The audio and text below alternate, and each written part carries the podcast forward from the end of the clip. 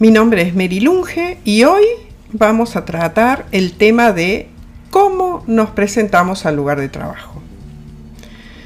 Hoy desde FUO vamos a conversar en el marco del eje transversal ética y valores y el tema es cómo nos presentamos al lugar de trabajo. Presentarnos adecuadamente al trabajo o al lugar de trabajo o con quienes vamos a trabajar es sumamente importante, porque es lo primero que alguien va a ver de nosotros. Y solo hay una oportunidad de dar una primera buena impresión. Por lo tanto, es importante presentarnos limpios, aseados y acorde a la entrevista o conversación que vamos a tener ser conscientes de corresponder a lo que se espera de nosotros.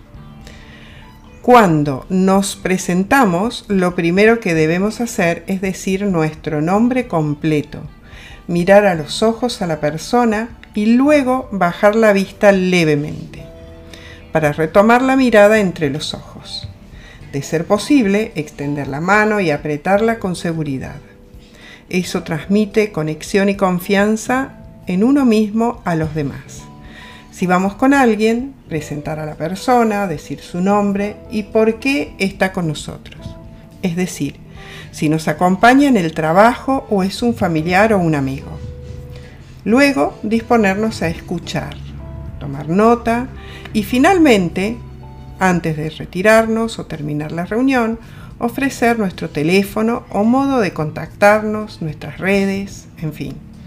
Este es el primer paso para comenzar a construir la confianza en una relación.